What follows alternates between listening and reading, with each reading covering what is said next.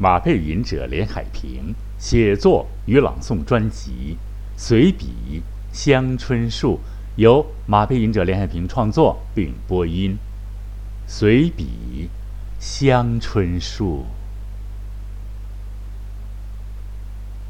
母亲去世已经好多年了，可能是过于的痛苦吧，和心理上的一种回避吧，我。并不能准确的说出是哪一年哪一日，可是母亲亲手种下的香椿树，却是每年一到清明的时节，就会冒出嫩嫩的新芽。新出的香椿芽儿，并不是人们想象的嫩绿。而是发着喜人的颜色，那是一种粉红的颜色，略略夹杂着一些个鹅黄、嫩绿。记得那一年，母亲从比邻部队的大院淘换来一棵香椿树的幼苗，在我们自家的院落里，在靠近篱笆的地方，让可爱的小香椿树。扎根，安了家。记得，母亲从厨房打来好几桶水，浇灌，认真的浇灌着未来的希望。我现在想来，是不怎么懂事的人，那时还只是当了一个看客。他会长大吗？这土地那么贫瘠，我问道。啊，你可不知道啊！原来咱们西郊这儿都是农村，水垫子、水稻地儿，有过很好的农田呐。只要这小香椿苗儿扎了根，很快就会长大的。母亲说。光阴荏苒，时光如梭，草木一岁一枯荣。所有的树木都会在岁月的交替中，在碧绿与枯黄的转换中，增加着年轮。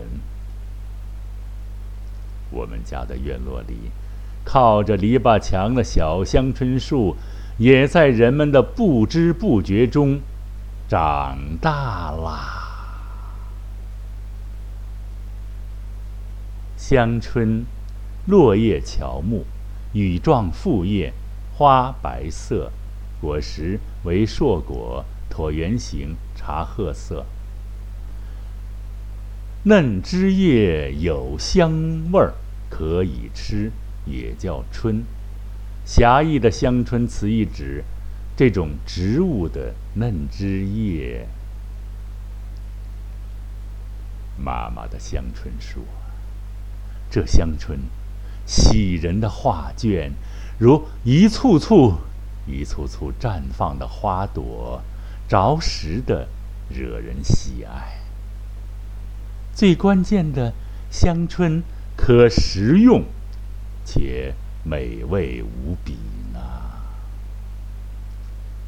善良的母亲，每次在香椿滋芽的时候，采下一部分，家里留一点，然后分给邻里，说自家树上长的都尝尝鲜儿。结果，善良却招来更多的觊觎者。一次。也是春暖花开的季节，香椿刚刚出芽的季节。我回家拿一些换季的衣服，走至我家阳台小院，可就瞧见一群老娘们，拿着各式杆子，坦坦然然的在够香椿，在够我们家的香椿。嘿。这是你们家的吗？也不跟个价儿，我来了一嗓子。还记得有一次，也是香春刚刚出芽的季节，我到家，我家对面楼群的一个老头子站在自己的三轮车上，手伸得长长的。我知道他的名字，但给他留面子吧。嘴上还叼着香烟，歪着脑袋，歪着嘴，眯缝着一只眼，熟练的，啊，在熟练的选择香椿，还专挑嫩的枝叶采呢。别摔着您啊！快下来吧，没事儿，我再摘点儿。我。愕然，久久正在一边。这些倚老卖老、恬不知耻的家伙，我心里骂道：“其实，母亲总在房间里待着，这些个惦念别人的收获的采摘者，他是看得见的。母亲敦厚、善良。”对于这些厚脸皮的老街坊，不好意思说什么。还有三只手，从二楼伸出来，在此我就不细说了。把别人的视为自己的，索取并不跟主人打招呼，完全是我长期不着家。和母亲的过度宽容所造成的，更有甚者，有人还配了小院的钥匙，在我家的院子里种瓜得瓜，种豆得豆，种花得花啦。后来，我。收回了父母留下的房子，收回了房前父母留下的小院，当然彻底收回了妈妈的香椿树。其实啊，每年的清明，我都是沉默的。但今晨，我站在阳台。看着随风摇曳的香椿树，看着红彤彤的香椿枝杈上刚刚萌生的嫩芽，眼前竟然浮现母亲浇灌香椿劳作时的身影，泪水不禁湿了衣衫。前人栽树，后人乘凉，直到现在，仿佛才明白了这个道理。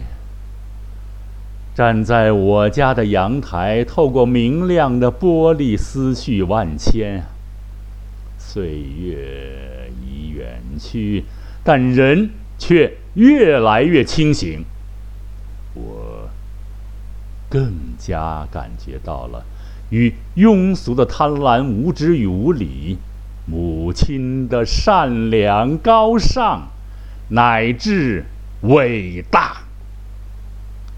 今清明，以此小文追思父母恩泽。